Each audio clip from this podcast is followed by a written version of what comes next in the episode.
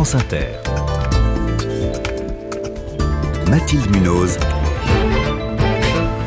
Le 5-7. Il est 6h22. Une nouvelle campagne de vaccination contre le Covid-19 débute aujourd'hui. Elle est ouverte à tous, mais elle est surtout recommandée pour les personnes fragiles, les plus de 65 ans, les femmes enceintes. Bonjour Benjamin Davido. Bonjour à tous les auditeurs. Vous êtes infectiologue à l'hôpital Raymond Poincaré de Garches dans les Hauts-de-Seine. Cette campagne a été avancée de 15 jours. Il est temps que ça commence?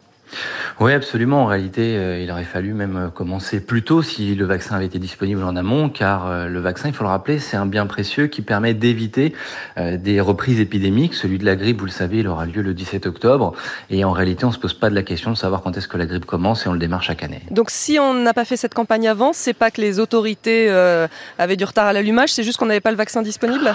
Ah, on peut toujours faire mieux. On peut toujours dire que les Anglais ont fait plus tôt alors qu'ils étaient partis les derniers, rappelez-vous, en 2020. Mais globalement, on arrive sur une période où je pense, euh, au-delà de la date euh, du 2 octobre, il va être très important de faire de la pédagogie, car c'est bien d'avoir ce bien précieux à disposition, mais encore faut-il être informé qu'il est à disposition et les nouveautés de ce vaccin, car aujourd'hui, il y a beaucoup de réticence face à une nouvelle dose de Covid-19. Vous trouvez qu'il n'y a pas assez d'informations aujourd'hui? Ouais, je trouve qu'on est complètement tombé dans la désinformation, si vous voulez. D'abord, euh, les chiffres du Covid, ils sont extrêmement flous. On navigue dans le brouillard, en quelque sorte. La seule boussole, ce sont les éventuels passages aux urgences. On n'a plus d'indicateurs aujourd'hui. Aujourd'hui, il n'y a plus d'indicateurs, absolument. Le réseau CIDEP ne fonctionne plus. Euh, les indicateurs qu'on a, ce sont les passages aux urgences, encore une fois, avec euh, les dépistages réalisés lorsqu'ils sont faits à bon escient. On est tombé en fait d'un extrême à l'autre, du, tout dépistage à plus du tout dépistage, ce qui fait que, en réalité, on gère cette maladie comme on gère la grippe, sauf que vous le savez, le fardeau de cette maladie, c'est trois fois celui de la grippe, et surtout, c'est pas une maladie saisonnière. Donc le risque, c'est de se faire doubler avec une maladie qu'on attend à l'hiver, à l'automne, alors qu'elle a déjà commencé à la mi-août. Vous, vous voyez beaucoup de cas Covid en ce moment? Alors, je ne sais pas si on peut dire beaucoup, parce que dans l'inconscient collectif, beaucoup, c'est, vous savez, la saturation des lits où on mhm. pousse des brancards et on ne sait plus installer les patients. Non, mais on a à nouveau des patients hospitalisés, des patients graves, des patients qui ont besoin d'oxygène, des patients parfois pour lequel il faut l'avis d'un réanimateur car les choses se compliquent et euh, ceci malgré Omicron. Et ça aussi c'est un élément qu'il faut faire passer, c'est que les gens souvent se disent c'est devenu une grippette. En réalité avec Omicron c'est plus une maladie on décède, ça se passe bien. Moi je rappelle ce chiffre, c'est pas pour faire peur, c'est juste une réalité. En 2022 il y a eu entre 30 et 40 000 décès dus à cette maladie en France. Ça veut dire que c'est une maladie encore une fois qui tue et qui aussi laisse des séquelles pour certaines personnes qui ne sont pas décédées, y compris des jeunes avec des Covid longs. On estime 2 millions de Français en France.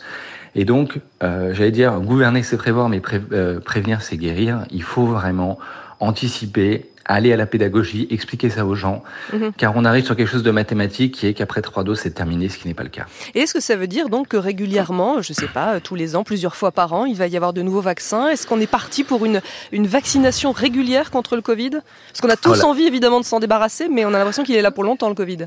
Bah écoutez, en réalité, ce que vous dites, c'est exactement ça qu'il faut avoir à l'esprit. En fait, le problème, c'est pas de parler de la campagne du mois d'octobre, c'est d'ores et déjà d'anticiper, d'expliquer notamment pour les plus de 80 ans qu'il y aura une campagne biannuelle. La prochaine, elle est en mars, et qu'en fait, il faut arrêter de compter les doses et que vraisemblablement à l'automne prochain, il faudra vacciner jusqu'au moment donné où peut-être on aura également des vaccins combinés qui permettront de simplifier ces campagnes de vaccination. Et puis également qu'on a des vaccins aujourd'hui qui sont plus que des vaccins tout ARN messager. Pour ceux qui sont réticents, on a des vaccins conventionnels mis à jour. Donc il faut s'inscrire dans l'ère du post-Covid. Et donc si on veut contrôler la maladie, il faut se vacciner. Vous parlez de réticence justement. Euh, il y a une autre campagne de prévention qui est en cours hein, contre la bronchiolite pour les enfants. Euh, visiblement, là, les parents se sont rués sur ce traitement, au point d'ailleurs que ça crée quelques soucis d'approvisionnement. Euh, il y a des traitements, des vaccins qui passent mieux que d'autres?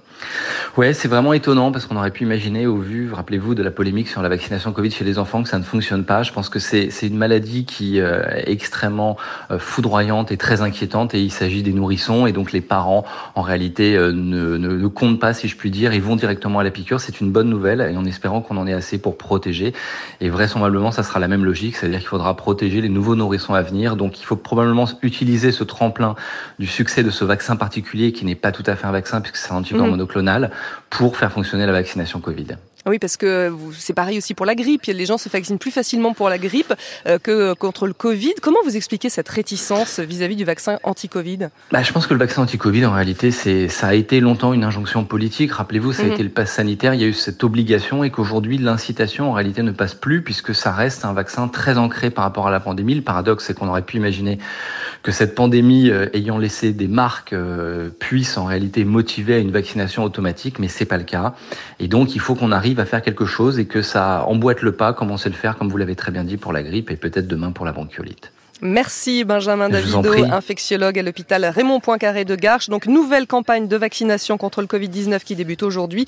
Tout le monde y a droit, mais évidemment hein, c'est en priorité pour les personnes fragiles, les plus de 65 ans, les immunodéprimés, les femmes enceintes, etc., etc. Merci beaucoup et bonne journée Benjamin Davido. Bonne journée à tous.